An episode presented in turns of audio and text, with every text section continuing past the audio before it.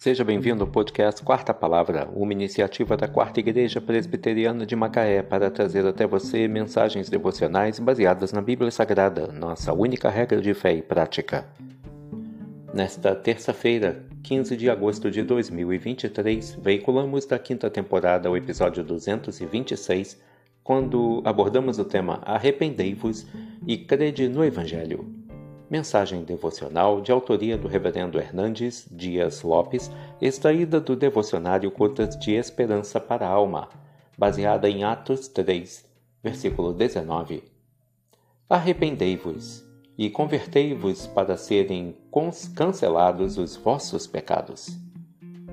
O arrependimento e a fé são as manchetes principais que emanam das Escrituras a mensagem de Jesus e dos apóstolos pode ser sintetizada nesses dois elementos fundamentais: arrependimento e fé. O arrependimento é o elemento negativo e a fé é o elemento positivo. Arrependemos-nos quando damos as costas ao pecado e cremos quando voltamos a face para Deus.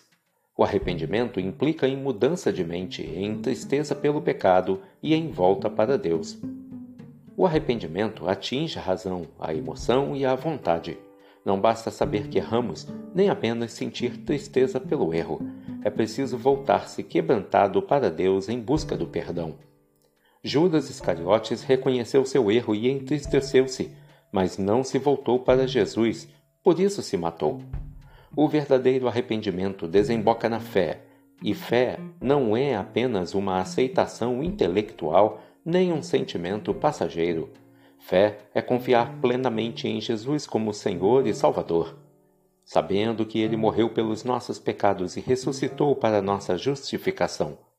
Aqueles que se arrependem e creem em Cristo têm a vida eterna e desfrutarão da bem-aventurança eterna. Arrependei-vos e convertei-vos para serem cancelados os vossos pecados. Atos 3, versículo 19 arrependei-vos e crede no Evangelho. Que Deus te abençoe.